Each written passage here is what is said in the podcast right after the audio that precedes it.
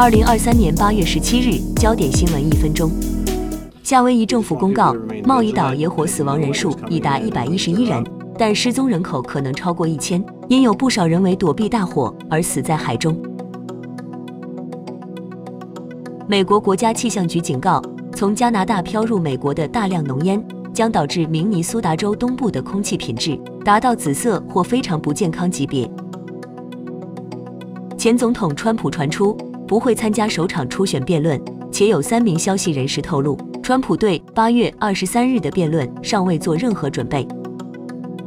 美国疾病管制与预防中心公布。八月初已有超过一万人因感染新冠病毒住院，且人数只有二零二二年的四分之一，约占全美医院床位的百分之一。女足世界杯决赛，西班牙对上决英格兰，确定在美东时间二十号周日上午六点上演西班牙对决英格兰，彼此争夺冠军奖杯。